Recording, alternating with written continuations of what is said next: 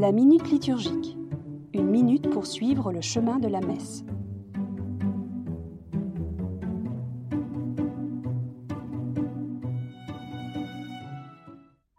Élevons notre cœur. Un dialogue ouvre la grande prière du pain et du vin. C'est une manière pour l'Assemblée de se reconnaître dans le célébrant.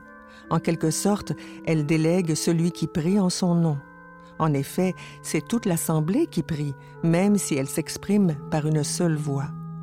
C'est comme un père de famille qui, autour de la table, bénit Dieu avec et au nom de ses enfants. Saint Paul compare l'Église à un corps, diversité de membres, mais unité du tout.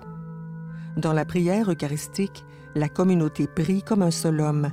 Elle a une seule bouche qui verbalise la prière de tous. Tous sont donc en prière, et c'est pour cela que chacun se met debout. Non pas la position assise et passive, mais l'attitude active et participative.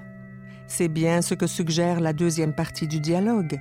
Élevons notre cœur, demande le célébrant. Nous le tournons vers le Seigneur, répond la communauté qui manifeste ainsi son désir d'être de plein cœur dans l'action eucharistique.